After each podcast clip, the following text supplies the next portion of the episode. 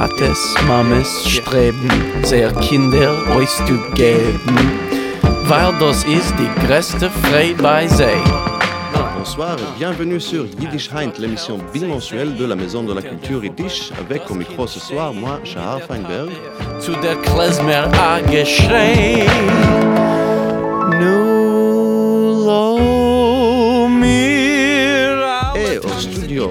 pour cette dernière émission de la saison Yiddish j'ai le très très grand plaisir d'accueillir Régine Nebel, responsable de la programmation à la Maison de la Culture Yiddish, notre chère maison.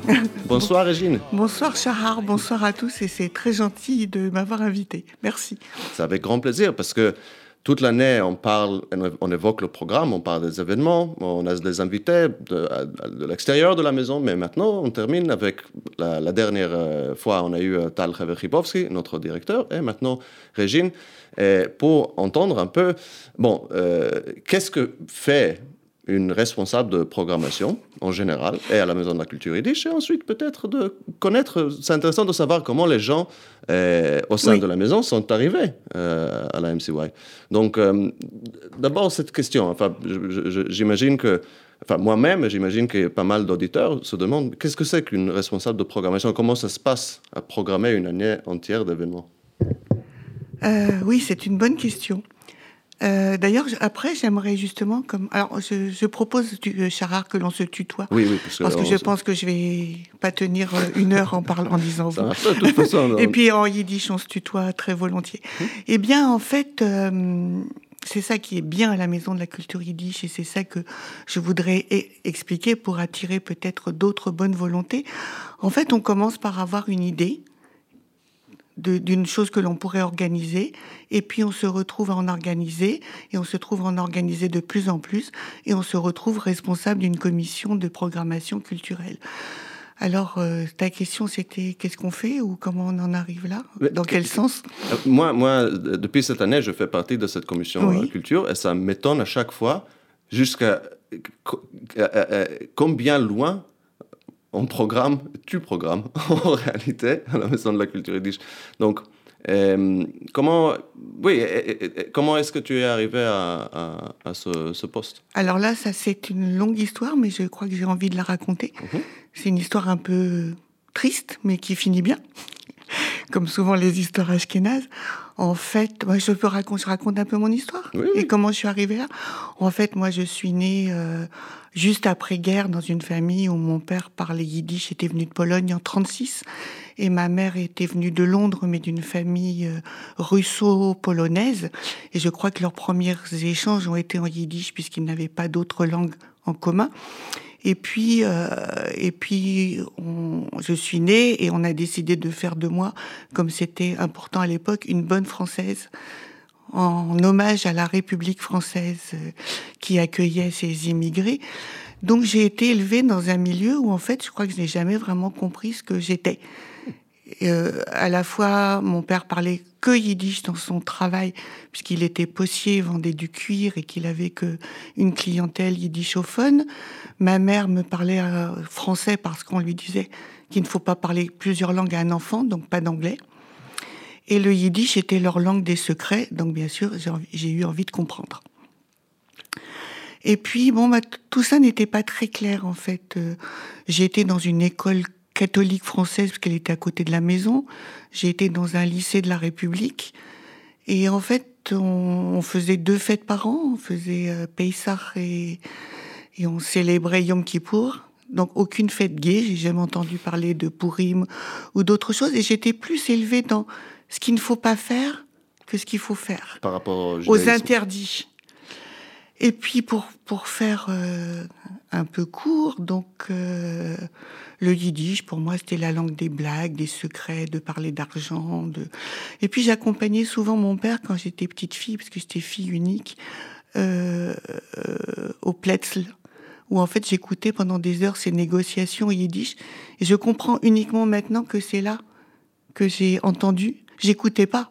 Mais, mais tu ne comprenais pas à l'époque Ou- Et pour moi, c'est des discussions de vieux monsieur. Ça Mhm. parlait que d'argent, qui était en gros, quand est-ce que tu vas me payer l'argent que tu me dois? Mais le yiddish, cette langue secrète, est-ce Oui. que tu la comprenais enfant ou... Ben je sais pas, mais maintenant je pense que oui. Mhm. Enfin, je chopais des trucs, mais j'écoutais pas. Mais je m'ennuyais parce que, comme les enfants à l'époque, j'avais pas de téléphone ni de jeu électronique. euh, Dommage. j'attends- ou pas. Ou pas. Et j'attendais tranquillement. Et puis, alors là, c'est la partie euh, moins drôle. Je suis allée à l'université, j'ai rencontré un jeune homme non juif, et là, ça a été le début de la catastrophe. Parce que, voilà, ça, il fallait vraiment pas le faire. Et je ne comprenais pas pourquoi. Moi non plus. Et après plusieurs années, je me suis mariée, parce que c'est ça qu'on faisait à l'époque, pour, pour, pour attendre d'avoir 21 ans et pouvoir m'en aller de la maison, être, euh, avoir la majorité. Et là, ça a été la catastrophe. Mon père a quitté son travail tellement il avait honte. C'est vrai? Mon mariage a été une journée que, dont personne n'a envie d'une journée pareille. Mon futur mari était genre gauchiste et comprenait pas du tout l'attitude de mes parents, donc il faisait aucun effort. Et là, j'ai été exclue, rejetée de la Yiddishkeit. Plus de fêtes, plus de famille. Bon, mes parents continuaient de me voir. Et je crois que j'ai sombré dans une espèce de dépression. Euh, oui, c'est ça, j'ai sombré. Mes parents m'invitaient plus aux fêtes. En fait, mon mariage n'était pas très réussi. J'ai eu deux fils qui m'a sauvé aussi du problème parce que quand j'étais enceinte, il y avait ce problème lancinant. Qu'est-ce que tu vas faire pour les garçons? Donc euh, j'ai été sauvée par le fait que j'ai eu deux filles. non, voilà, je le raconte de manière drôle, mais c'était vraiment, euh, c'était vraiment très très dur. Et puis, rassurez-vous, ça va devenir plus drôle. Euh, bon, malheureusement, mon père est décédé. J'ai compris que je ne pouvais plus rester dans ce mariage. Et là, une amie m'a proposé de venir suivre des cours de conversation, rue René Boulanger. Après avoir beaucoup hésité, conversation yiddish, bien sûr, j'ai dit oui. Et là, c'est en quelle année à peu près? Euh, là, c'est en 93. Ok. Et puis, bah, je crois que tu sais comment ça se passe. C'était Gilles Rosier qui était directeur. Un jour, il m'a demandé. Oui, j'ai dit, je veux bien parler, mais je veux surtout pas lire et écrire. Après, j'ai compris que c'était Shmuel Bounim qui donnait les cours de conversation à un, un berger israélien. Je sais pas si tu le connais. Très cool, très. euh, Un berger israélien. Un berger israélien autodidacte qui s'arrêtait toutes les demi-heures pour prendre un thé. euh, Jusqu'au jour où il a apporté des journaux. Et j'ai compris que je pouvais pas les lire et que finalement je voyais mon père lire les journaux et que ça m'intriguait tous ces caractères, mais que jamais il m'a proposé de m'apprendre à les lire.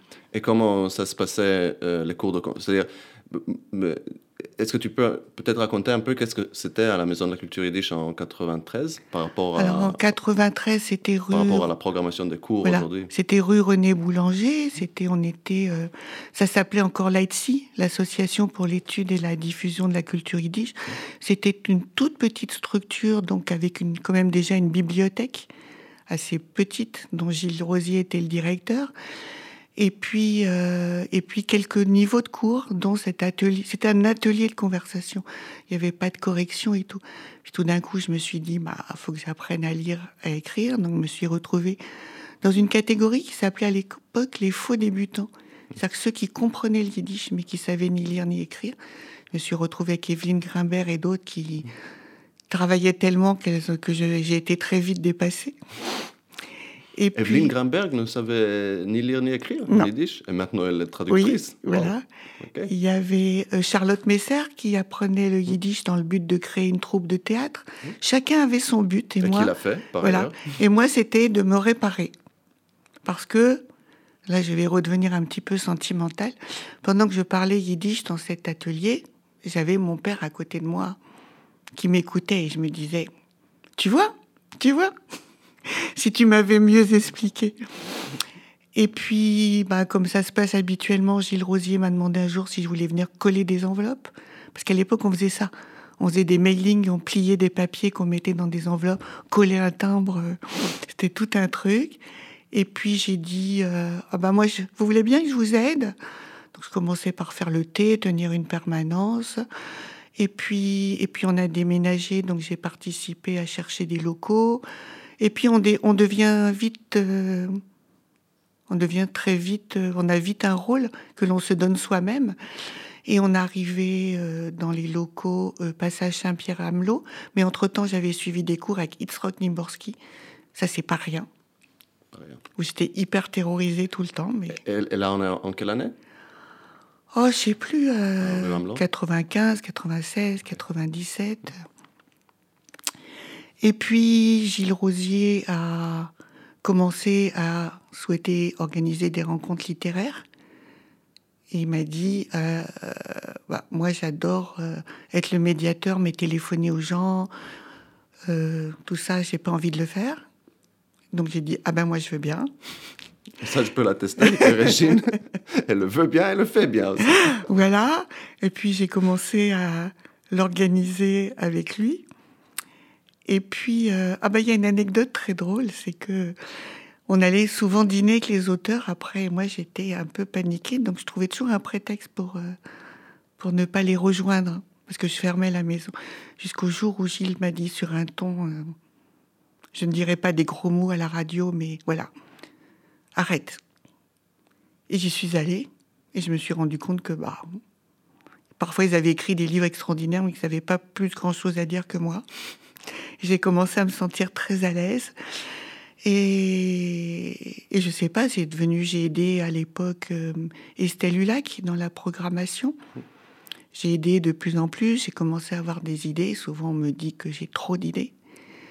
Et puis, euh, Estelle Hulac a pris sa retraite, parce qu'elle était salariée, elle. Et puis, et puis voilà. Mais ce qu'il y a de formidable dans cette maison, c'est quand on dit Ah ben, j'aimerais bien organiser un cours de cuisine. Ah ben, j'aimerais bien organiser. Euh, bah, d'accord, fais-le. Oui. Euh, petite pause musicale maintenant. On va, euh, ce soir, on va écouter trois morceaux. Euh, d'abord, qui, qui, sont des reprises les uns des autres. Donc, d'abord l'originel, qui sera BJ Thomas, qui chante en 69, je pense, Raindrops Keep Coming, la, la, pluie ne cesse de tomber, et qui ensuite est repris, la chanson est reprise par la suite par plein, plein, plein de musiciens. Et nous, on écoutera deux versions euh, par la suite. Donc, d'abord, B.J. Thomas, Raindrops Keep Falling.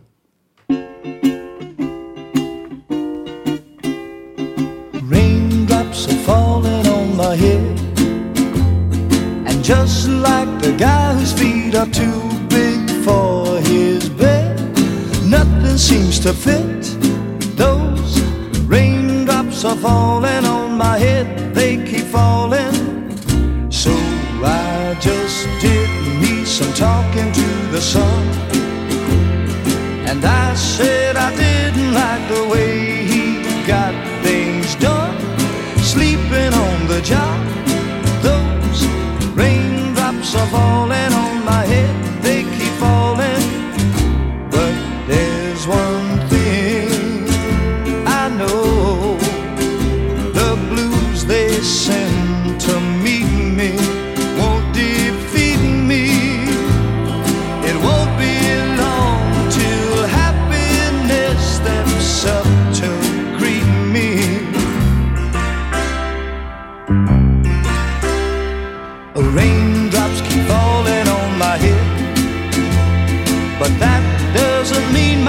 will soon be turning red.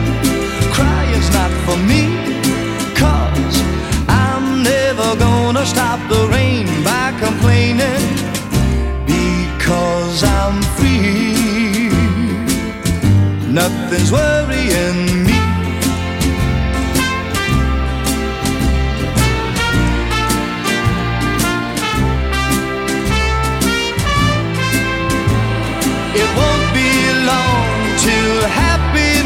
Steps up to greet me.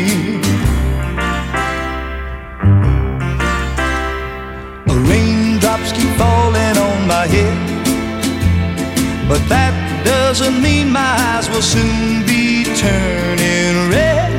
Crying's not for me, cause I'm never gonna stop the rain by complaining because I'm free nothing's worrying me.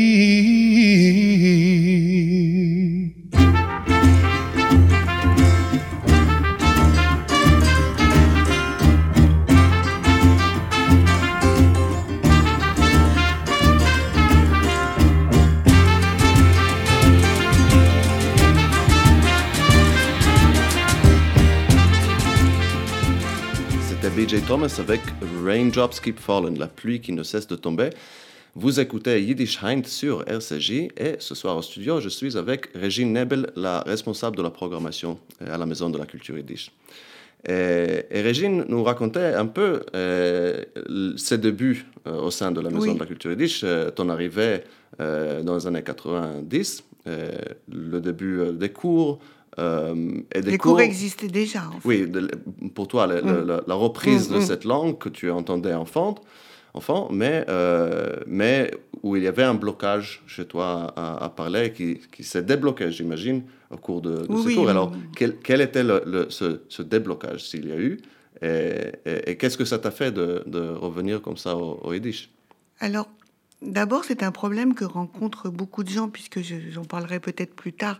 J'anime maintenant un atelier de, de conversation yiddish qui s'appelle Yiddish of der Zung. C'est le titre trouvé par Yitzhak Niborski. Moi, j'aurais dit euh, Yiddish dans l'oreille, ce qui veut dire Yiddish sur la langue, le bout de la langue. Moi, j'aurais dit Yiddish dans l'oreille. Oui, il y, a quand même beaucoup de blocages parce que, euh, oui, moi donc, je peux le dire, je suis née en 51 et mon père avait encore tremblé, n'a cessé d'avoir toute sa vie de trembler de peur. Donc parler yiddish dans la rue était quelque chose de, quasiment impossible. C'était vraiment la langue cachée, la langue secrète et puis même la langue assassinée. Et donc, euh, oui, donc c'était chez moi, c'était la langue des blagues c'était la langue des pour parler de, de, plats, euh, de plats culinaires et tout.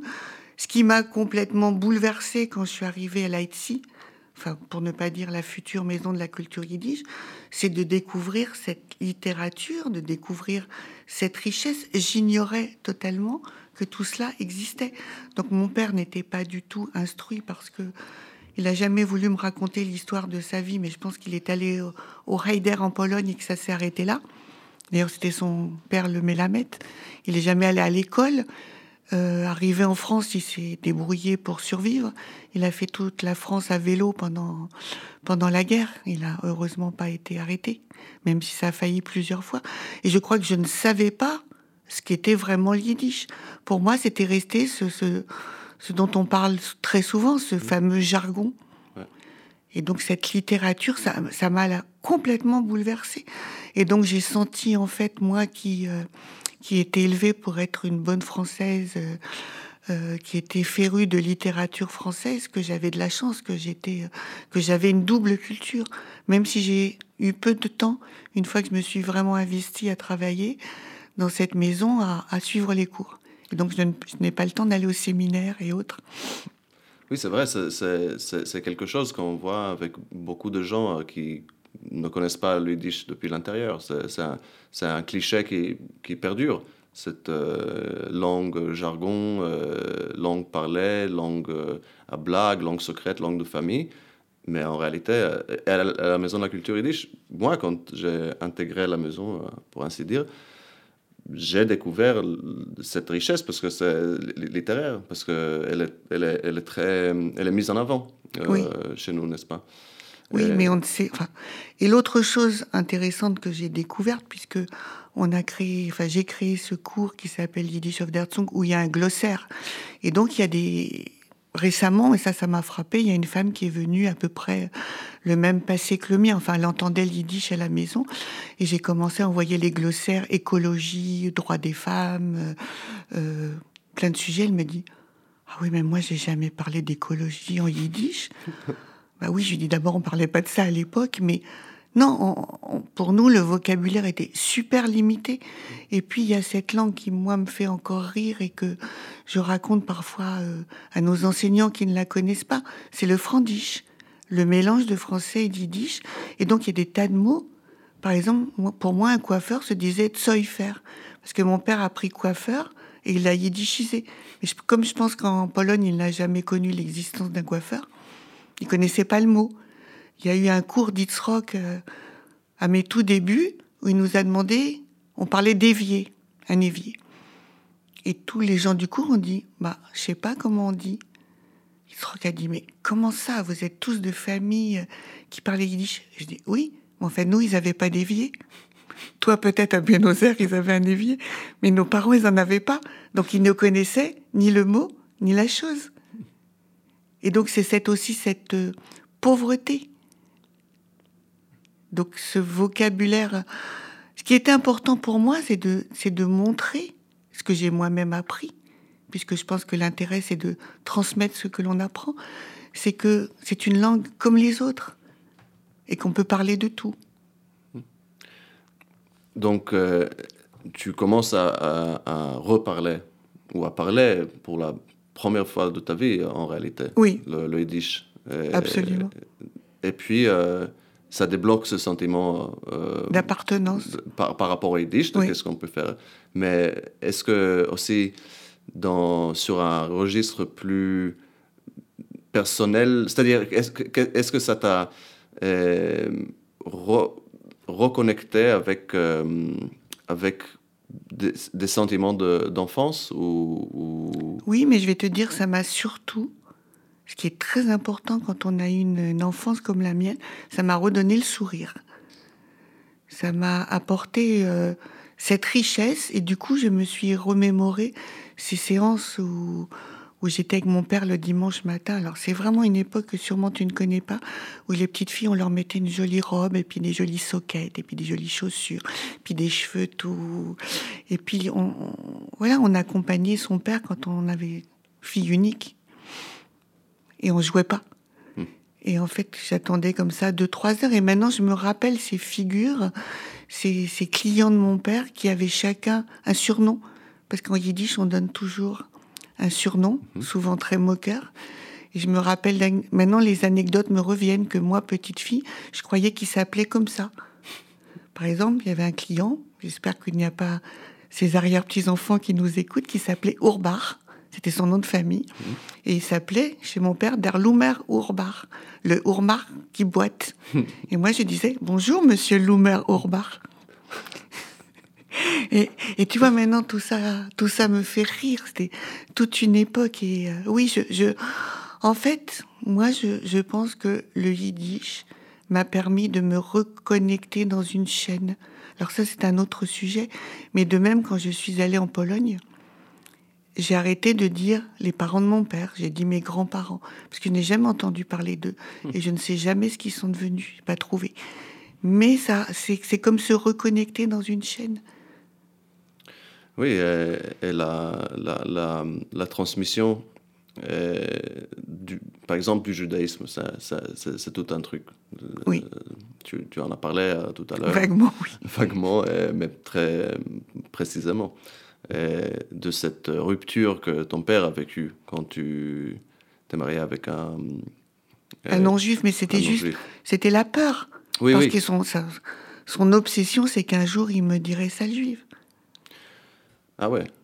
Ah oui. Wow. C'est un traumatisme. Je, je raconte souvent, je crois que tu aimes bien les anecdotes. Mon père conduisait très très mal. Si j'ai bien compris, il a eu son permis pendant la guerre en échange contre un lapin qu'il avait trouvé je ne sais pas où. Pas mal. Et donc, il conduisait très très mal. Et, et à chaque fois qu'un policier français, bien sûr, l'arrêtait, c'est une scène qui, qui me reste gravée dans ma mémoire. Il, il glissait dans son fauteuil. Oui, parce qu'il il avait gardé son prénom d'Abraham. Donc le policier demandait les papiers. Et il disait Abraham? Et mon père disait Pardon, monsieur l'agent. Pardon, monsieur l'agent. Et il glissait dans son fauteuil. Et ça, j'arrivais pas à comprendre. Euh, Enfin, une peur euh, de, de- de persécution, Oui, sans doute. Mais c'est terrible d'être. Oui. Quand tu penses enfant que être juif, c'est ça qu'il faut avoir peur. Qu'il faut avoir peur de l'autre, qu'il faut pas le dire. Et le truc le plus drôle, c'est que j'étais au lycée Lamartine, dans le faubourg Poissonnière, où il y a tous les fourreurs, et je m'aperçois maintenant en rencontrant, parce qu'à l'époque c'était que des filles, en rencontrant des femmes de mon âge à la maison de la culture yiddish, que je les ai rencontrées et que je n'avais pas percuté qu'elles étaient juives. Wow, C'est vraiment une, une époque euh, pas si lointaine, mais... Quand même, mais à Yom Kippour, on faisait un mot pour dire que j'étais malade. Et pas que c'était une fête juive et que je ne viendrais pas. Et en plus, cette, euh, cette- la génération de tes parents, c'est en fait la, la dernière génération yiddishophone euh, de chez eux. Oui, qui ont apporté le yiddish avec eux, oui. Mhm, ouais, ouais, ouais. Et, qui, et qui, qui ont autant peur. Et qui, et qui justement, à, à l'inverse de ce que nous, on essa- essaye de faire à la Maison de la Culture Yiddish, le rayonnement du Yiddish, c'était pas la priorité de... Au contraire. c'était pas au top de leur liste. Ce qui est intéressant, c'est que j'ai reçu il y a pas longtemps une classe de troisième euh, pour leur parler du yiddish. Et donc, c'était des enfants, c'est une classe très mélangée. Donc, j'ai demandé qui parlait une autre langue que le français à la maison. Et ils l'ont tous dit et ils suivent des cours et ils ont aucune gêne. Et euh, oui, il y avait vraiment un choc là, pour moi. Peut-être qu'il y, avait euh, aussi un...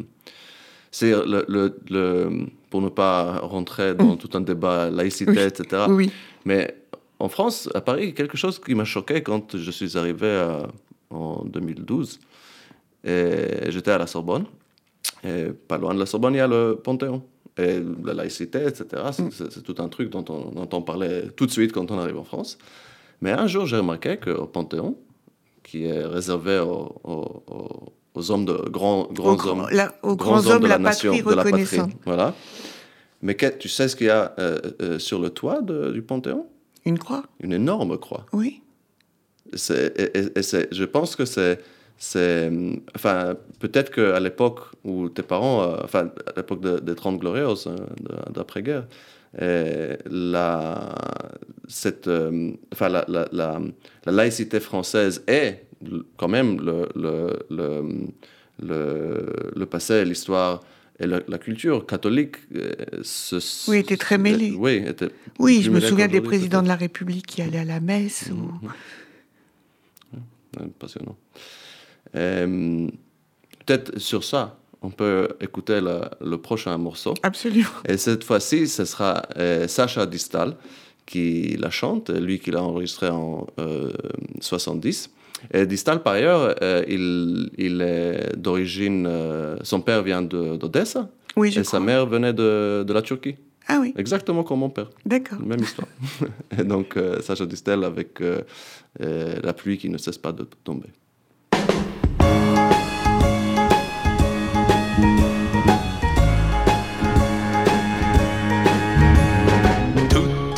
Pluie tombe sur moi. Et comme pour quelqu'un dont les souliers sont trop étroits, tout va de guingois, car toute la pluie tombe sur moi de tous les toits. À chaque instant, je me demande vraiment ce qui m'arrive et ce que j'ai fait au bon Dieu ou à mes aïeux pour qu'autant de pluie tombe soudain comme ça sur moi. Mais je me dis qu'au fond, j'en ai reçu bien d'autres dans ma vie, que je m'en suis toujours sorti avec le sourire. Toute la pluie tombe sur moi. Oui, ben moi je fais comme si je ne la sentais pas. Je ne bronche pas, car j'ai le moral et je me dis qu'après la pluie vient le beau temps. Et moi j'ai tout mon temps.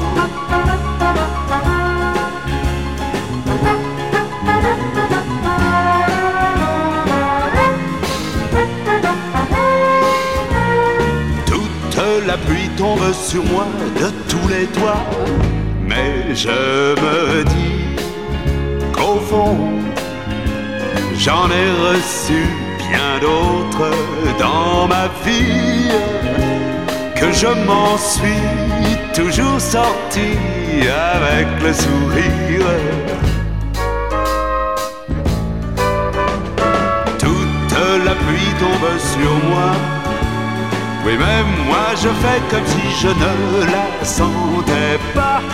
Je ne bronche pas, car j'ai le moral et je me dis qu'après la pluie, j'ai le moral et je me dis qu'après la pluie, oui, je sais bien qu'après la pluie vient le beau temps. Et moi j'ai tout mon temps. C'était Sacha Distel avec euh, La pluie qui tombe. Nous sommes ici sur euh, RCJ, c'est l'émission Yiddish Heint, et j'ai au studio avec moi Régine Nebel. Rebonsoir Régine. Rebonsoir. Et Régine, c'est donc, comme on a dit, la responsable de la programmation à la Maison de la Culture Yiddish. Et revenons parler un, un peu de, de- de cette programmation. Alors, Régine, je sais que toi, personnellement, tu, euh, donc tu euh, animes Yiddish Afterzung, euh, le Yiddish de- sur la langue, l'atelier de conversation, mais aussi euh, tu, euh, bientôt va, va- il va y avoir la chasse au trésor. Oui. Et, et dans les idées que toi tu proposes, enfin tu gères les idées de tous les autres, mais souvent j'ai remarqué que les idées que toi tu proposes, c'est justement dans un, un, un mode de faire reconnecter par des activités ludiques, amusantes, euh, euh, qui sont euh, introductives Oui. à, à- à la culture par un biais ludique et, et les gens. Alors, euh, est-ce que tu peux en parler un peu de, Euh, oui, parce par que exemple, la chasse au trésor? Parce que justement, il y a, il y a aussi deux pôles à la maison de la culture yiddish. Et une fois les complexes euh, tombés, il y a eu une époque où les gens avaient vraiment la barrière de la bibliothèque MEDEM et où, où- où nos bibliothécaires sont euh, extrêmement cultivés, de Yitzhak Niborski qui est notre rébé, comme on l'appelle, notre rébé laïque, de Tal avant de Gilles et tout. Et, et- et en fait, alors il y a cette partie de, de culture yiddish par la littérature, par les séminaires, par les conférences, dont finalement j'arrive maintenant à m'occuper aussi avec euh, les- la bibliothèque MEDEM, si je puis dire. Et puis il y a le côté aussi euh, culture populaire qu'il ne faut pas perdre. En même temps, ce qui est amusant dans cette maison, c'est que je suis une des rares nées, nées en France. C'est vrai. Parmi l'équipe. Oui, oui, oui. Donc, donc, euh, donc on a tout un programme qui, s'appelle Passage, donc c'est même moi qui ai trouvé le nom, sur la transmission, et on travaille en ce moment beaucoup sur le pari, euh, le pari, re-expliquer ce que était le pari de l'après-guerre. Donc on a eu beaucoup de conférences de Boukhara, Natalia Krinitska a mis en ligne un plan de Paris, les écrivains qui venaient à Paris, les écrivains qui, qui écrivaient sur Paris. En fait, on a ce Paris était quand même le grand avec New York, mais très différent. Et donc, moi, ce que, ce que je souhaitais, c'est euh, de faire revivre ce, ce, ce yiddish, ce, ce Paris yiddish. On, on a même euh, fait une promenade euh, au cimetière de Bagneux pour expliquer ce qu'étaient ces fameux Landsmannschaften, c'est-à-dire ces associations de d'immigrés qui ont qui avaient qui ont des caveaux. Donc toute cette vie juive parisienne. Et alors c'est ça c'est quelque chose qui m'a fait extrêmement plaisir. L'idée de la chasse au trésor vient de Déborah Broyer, qui est une de nos jeunes euh, élèves de yiddish qui en veut, qui en veut, qui en veut, qui galope et euh, qui a proposé cette activité que l'on prépare ensemble. Donc c'est déjà pour moi une transmission parce que je pense quand même déjà à. Et donc, mais qu'est-ce que c'est qu'une chasse qu'est-ce que au c'est la trésor chasse au euh, trésor? Yiddish Paris? Alors c'est une. euh, on va le point le point de départ sera place des Vosges où on distribuera des dossiers avec énormément de questions qui seront pour tous les âges. Il y a des questions pour les enfants, il y a des scénettes, il y a des sketchs. Il faut retrouver des choses qui n'existaient plus. Ils vont avoir des photos de d'anciennes boutiques que l'on ne trouve plus, doivent trouver ce que c'est devenu maintenant. On va faire revivre certaines boutiques. Alors je peux pas raconter parce que je dévoilerai les questions. Mhm. On va jouer des scènes en yiddish parce qu'il y avait un libraire très connu qui vivait dans le quartier, mais je te raconterai si tu veux en septembre. Oui. Et, et voilà. Alors moi, alors le, le Pletzel, donc le, le quartier de la rue des Rosiers, est devenu complètement séfarade. Les librairies ferment les unes après les autres. Il n'y en a plus qu'une. C'est parade des Israéliens, Oui, faut le dire. oui, c'est Pita et, Euh, Pita falafel. euh, voilà. Et, et, et ou, c'est-à-dire des fringues. Mhm. Donc franchement, euh, il n'y a plus rien, enfin Mhm. plus grand-chose. Et, et donc voilà, je trouve dommage parce que je vois souvent des touristes déambuler. Donc je me dis, bah, qu'est-ce qu'ils voient en fait? Mais en fait, c'est la même chose quand on visite Varsovie. Moi, j'ai visité Varsovie avec un guide parce que je voulais voir qu'on m'explique ce qu'il n'y a plus. Euh, et d'autres villes comme ça. Donc je voudrais refaire revivre ce quartier euh, avec des animations. Je voudrais que ça soit en famille. Et puis il y aura euh, des moments où on parlera vraiment yiddish dans la rue. Alors Donc tu retournes au Pletzel où tu entendais ton père Voilà. parler yiddish voilà. et en secret. Et là, tu parleras la tête haute. Alors si les, je dis ça pour les gens qui souhaiteraient s'inscrire, tout sera en bilingue. Et ça sera. C'est le dimanche 26 euh, juin. On l'a fait l'année dernière, on le refait dans le cadre du Festival des cultures juives. Euh, bon, vous trouverez tout sur nos sites euh, yiddish.paris. Non, yiddish.programme.paris. Programme.yiddish.paris ou si on tape Yiddish Paris euh, sur n'importe quel moteur de recherche, Voilà. on tombera dessus. Et je vous invite à venir. Et s'il fait très beau, alors on gagne rien, à part le plaisir de se retrouver. On, il y aura les réponses euh, dans le dossier à la fin. Et on se retrouvera pour un pique-nique géant qu'on n'a pas pu faire l'an dernier à cause du temps. Et voilà ce qui me fait aussi très plaisir dans cette activité, c'est que avec moi, sous ma houlette, parce que je dois quand même surveiller que il y ait bien le stempel, le tampon de la maison de la culture yiddish, que soient bien respectés nos objectifs. C'est toute une bande de jeunes qui apprennent le yiddish, Oui, oui. qui ont écrit des scénettes, qui euh, et on- je crois qu'on a passé presque un an à préparer. Ah, c'est au sein des cours qu'on a préparé, euh, non, par exemple non, non, ce sont des gens. euh, Déborah a recruté des amis. D'accord. Et, et ça me faisait plaisir que ce soit eux. Et on se rencontre régulièrement. Et je pense que dans ces cas-là, on arrive à transmettre le plaisir qu'on a eu à préparer parce que tout ça se fait bénévolement. hein. Je n'ai pas dit, mais mon poste est bénévole. Oui. Et je pense que j'en ai parlé très souvent avec Tal. Je pense que un bénévole doit avoir du plaisir. Sinon, euh, enfin, doit trouver son plaisir. C'est un peu difficile. Sinon, déjà, il peut pas le donner.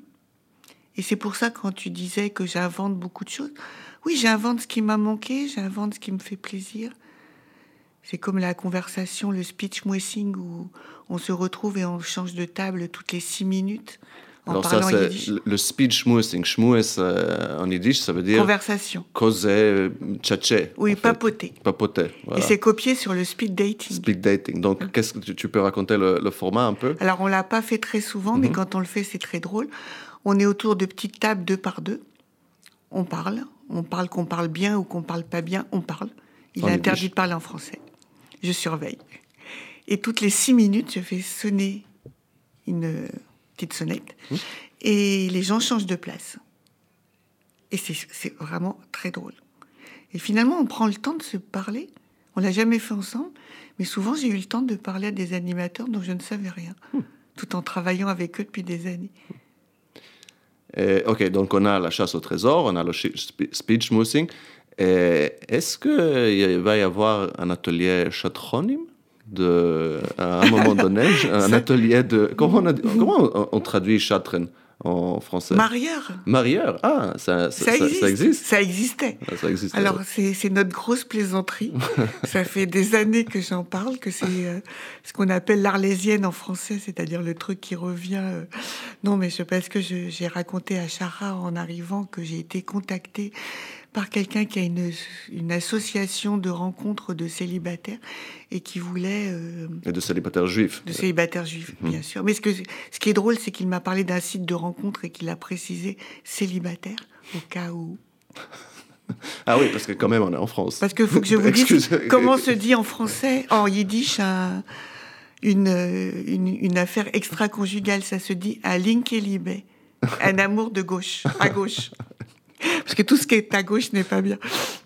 Et donc, euh, et donc il m'a proposé de, de- de- d'en faire la promotion.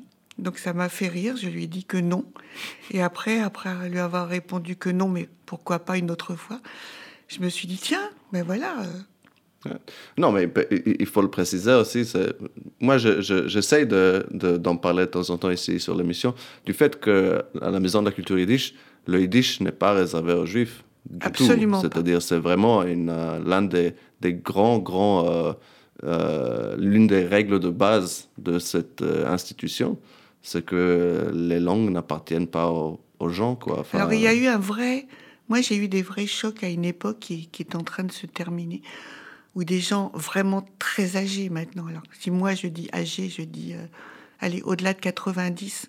Lorsqu'il, je me souviens, il y avait Daniel Kennedy qui est irlandais, il y avait notre bibliothécaire qui est polonaise, et maintenant il y a de plus en plus de chercheurs, d'étudiants et tout, qui ne sont pas juifs du tout. Et donc, je, je demande que cette question ne soit pas posée, ainsi que la question pourquoi apprenez-vous le yiddish ou la question sous-jacente que j'ai entendue à une époque qui me fait horreur qu'ont fait vos parents pour que vous appreniez le yiddish. Mais ça, c'est fini. On Oui, je suis d'accord avec cette politique de ne pas euh, ni demander si quelqu'un est juif, ni demander pourquoi le yiddish, sauf que c'est vraiment tellement passionnant. Souvent- Non, mais il y a d'autres ma- il y a d'autres manières Oui. d'accoucher les gens. Exactement, il faut, il faut, il faut s'intéresser aux gens et Oui. puis éventuellement euh, euh, apprendre à les connaître. Moi, je leur etc., demande euh, qu'est-ce qui les a attirés dans notre maison, euh, Par exemple, euh, voilà. pourquoi le yiddish plutôt qu'une autre langue. euh, et ça, c'est très, très intéressant. Et, et peut-être, euh, bon, c'est peut-être pas le sujet de notre émission, mais je pense que, que, que dans quelques temps, le, le- le yiddish sera aussi une langue de chercheurs. Oui, Et oui. surtout, Je pense que c'est exactement le sujet de notre euh, émission parce que tu as commencé en, en- en- en racontant cette, comment cette, cette langue commence dans ta vie comme une langue secrète, une langue euh, à cacher, une langue qui ne circule pas euh, et qui ne fait pas circuler et qui est vouée à, à- à la à destruction. oui. Oui. Mais ce qui est Et que intéressant. là, justement, tu fais partie de... Voilà. Et c'est là qu'il y a une libération, parce que ça, c'est encore une anecdote, je sais que tu les aimes bien. J'ai accompagné un jour la classe de mon petit-fils quand il avait 4 ans pour une sortie scolaire. Donc, ils étaient par deux. Et tout d'un coup, le petit garçon qui donnait la main de mon petit-fils m'a appelé Boubé, parce que mon petit-fils m'appelle Boubé. Et il s'est mis à hurler. Mais non, mais ça, c'est du yiddish. Ça veut dire grand-mère en yiddish. Parce que ma grand-mère, elle parle yiddish. Parce que nous, on, est, on parle yiddish, tu vois, alors qu'il ne parle pas du tout. Mais il dit boubé. Et il a engueulé l'autre en, en lui expliquant ce que c'est le yiddish. Attends, il, a- il a dit, nous on parle yiddish, mais tu parles pas yiddish avec euh, tes, non, tes mais ils savent ce que je fais. Oui, oui, je sais. Et quand mais- je fais des vidéos euh, pour euh, Facebook et autres, ils se les montrent. Ils les montrent à l'école, à leurs copains. Wow. Mais est-ce que, est que tu as envie de, de parler C'est yiddish encore avec tes- difficile. C'est encore trop difficile. Parce que, euh, Bon, il me reste plus beaucoup de temps pour réparer, mais... si, bien, sûr. Mais ils ont quel âge tes, tes Non, non, mais j'ai de tout. J'ai de 18 à 3.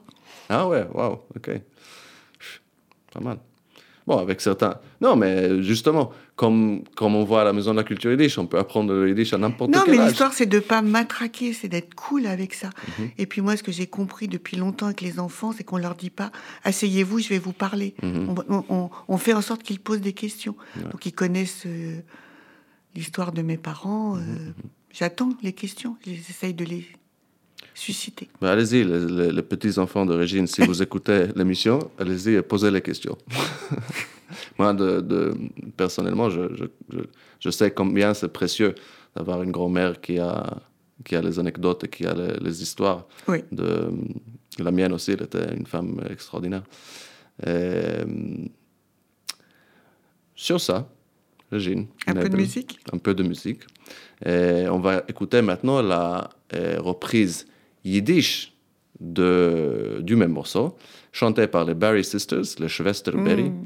Les sœurs Berry en 73, à mon avis, et c'est trois ans après toutes les autres reprises. Les, toutes les autres langues ont eu euh, leur reprise en 70, Ah oui? Et puis le Yiddish, euh, ça a mis un peu plus de temps à enregistrer le morceau. Donc, euh, euh, Tropens von Regen auf mein Kopf von, euh, de, de, de, de, Sœur Barry.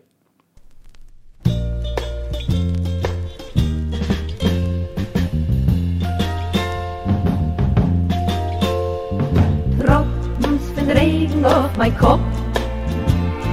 Pink wie a Deckel, wo sie sie kleine Fahrt dem Top. Geht mir kein Sach mit, die Tropens regen auf mein Kopf, nur sie fallen.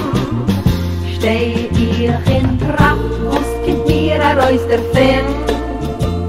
Ich kick auf den Himmel in, ich weet sich bei der Sinn. Scheint die Sonne auf mir, die Tropfen Regen auf mein Kopf, nur sie fallen. Farbe, es ist mir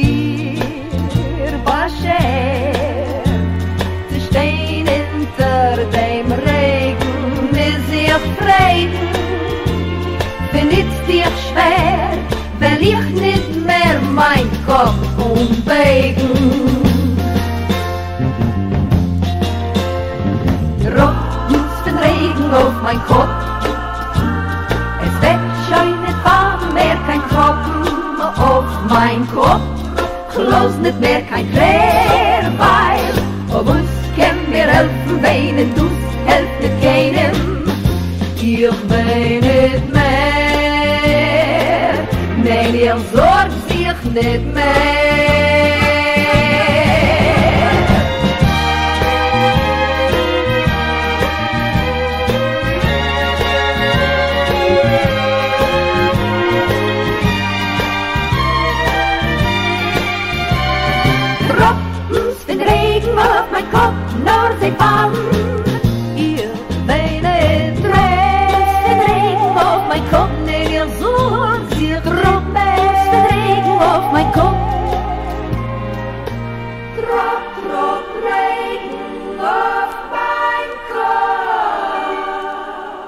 Regen auf mein Kopf. J'adore. C'était les Barry Sisters, Régine adore.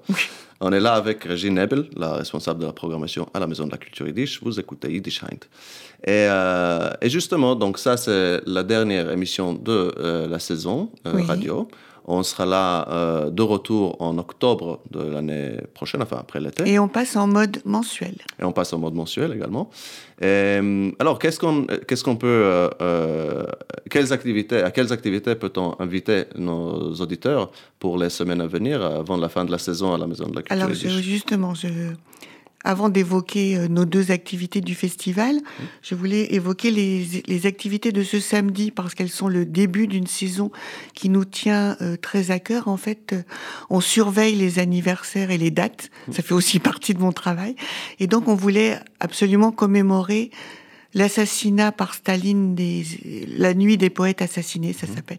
Staline le 13 août 1952 a, a fait assassiner 13 personnalités du monde culturel, en majeure partie des écrivains, mais aussi des, ar- des artistes. Et donc on va commencer une saison. Alors en, fait, euh, cette saison commence ce samedi. Alors on a un peu élargi le thème. Ça s'appelle la littérature yiddish en Union soviétique, en hommage au 12 août 52. Donc ce samedi, on a le vernissage de notre exposition qui s'appelle Espoir et Effroi. Donc cette exposition sera là jusqu'au mois de décembre. On va passer le, un film que j'avais beaucoup apprécié, que j'avais vu à la télévision, qui s'appelle Vie et destin du livre noir des Juifs du RSS. Et ensuite, Annette Vivorka viendra présenter le, les deux livres phares de Vassili Grossman sur ce thème, qui sont justement Vie et destin et le livre noir. Alors, je ne sais pas si vous savez ce qu'est le livre noir, mais je n'ai pas le temps de vous expliquer. Oui, ça- Et venez samedi. Voilà, ça recense. euh, Tu veux expliquer? Non, non, vas-y, vas-y. Non, non. Bah, c'est un livre compli- compilé par euh, Vassili Grossman et Ilya Ehrenburg, ouais. Et à la suite de la destruction euh, nazie. Voilà. Euh, et c'est eux qui étaient journalistes euh, pendant la guerre. Enfin, ils étaient soldats de l'armée Oui. rouge, mais également euh, travaillaient comme euh, journalistes de front, qui recensaient, en fait, euh, sur le territoire euh, occupé, euh, tout ce qui s'est passé, le, le plus que possible. Voilà, et c'est un livre qui a mis très longtemps à être publié. Donc il y a ce très beau film de Guillaume Ribaud qui était passé sur France 5, suivi de cette conférence d'Annette Vivorka, qui est quand même une grande spécialiste. Et en fait, si je parle aussi de cette saison, alors il reste peu de place pour samedi si vous êtes intéressé, programme. Paris. Programme Paris. Et cette saison se continuera pendant euh, l'université d'été à Berlin, puisqu'ils seront ensemble à Berlin le 12 août 1952. Mais la saison va continuer en septembre et octobre avec sept ou huit euh, conférences plus... Bon, j'ai un peu honte de lire puisque j'en ai eu le, la primeur, mais des conférences absolument passionnantes sur ce thème. Et c'est, ce thème se terminera avec une conférence inédite de Philippe Boucara, que je lui ai commandée, sur comment les Juifs en France ont été au courant de ces événements et quelle a été leur réaction. Ça, c'est un sujet qui n'a encore jamais été traité. Donc ça, c'est pour après l'été, mais avant l'été, donc on a évoqué déjà la chasse au trésor, Voilà. qui aura lieu le 26, Si, le 26, le donc- 26 juin. Donc, dans le cadre du Festival des cultures juives, et également, alors là, vous êtes déjà au courant, mais il faut matraquer, matraquer, matraquer, la pièce Jacob Jacobson d'Aaron Seitlin, qui jouera une soirée unique le 22 juin à 20h. Euh, il reste des places. Il reste Et- des places ici au- à l'espace Rachi. Et vraiment, c'est une pièce magnifique, surtitrée en français. Et, et voilà, je compte sur vous. Nous comptons sur vous pour faire de cette soirée euh, un événement. Le théâtre yiddish euh, à bureau fermé. Ce qui a été le cas euh, lorsque la pièce a joué en octobre dernier. Oui, oui, oui. oui. Bureau un guichet. guichet Aaron fermé. Seitlin, une pièce visionnaire et prémonitoire. Donc, euh, Jacob Jacobson le 22 juin, euh, euh, la chasse au trésor le 26. Est-ce qu'il y a d'autres événements Alors après, la- ça, donc, après ça Et il y a s'arrête. le grand pique-nique aussi. Oui, le mais le 26 pour ceux qui prennent part à la chasse au Mhm. trésor. Et puis il y a l'université d'été à Berlin. Donc je me suis renseignée avant d'arriver à l'émission. Il reste quelques places au niveau avancé. Ah, très important. Donc, Très important parce que vous êtes les futurs yiddishistes. Mhm. Donc euh, voilà, vous trouverez toutes les infos sur le site. Ne tardez pas parce que après il faut trouver un logement, Mhm. etc., etc. Voilà, donc on a, fait, on a fait le tour des événements à venir avec la responsable des événements, Régine Nebel. Et on a eu le plaisir, moi, il y avait des, des- des choses que tu racontais aujourd'hui que je, dont je n'avais au- au- au- aucune idée. euh, dont, dont Et j'ai plaisir maintenant à les raconter. Oui, oui, oui, ça c'est ça, c'est d'aut- d'autant plus euh, euh, op- optimisant, comment dire, Oui. à voir que, que ces choses assez noires au, final peuvent euh, à la oui, fin mais ça, c'est le côté ashkénaze. Moi, j'ai quelqu'un qui m'a appelé pendant de longues années Rire et larmes. en tout cas, je, souhaite à tous nos auditeurs, la Maison de la Culture Yiddish souhaite à tous nos auditeurs un bel été.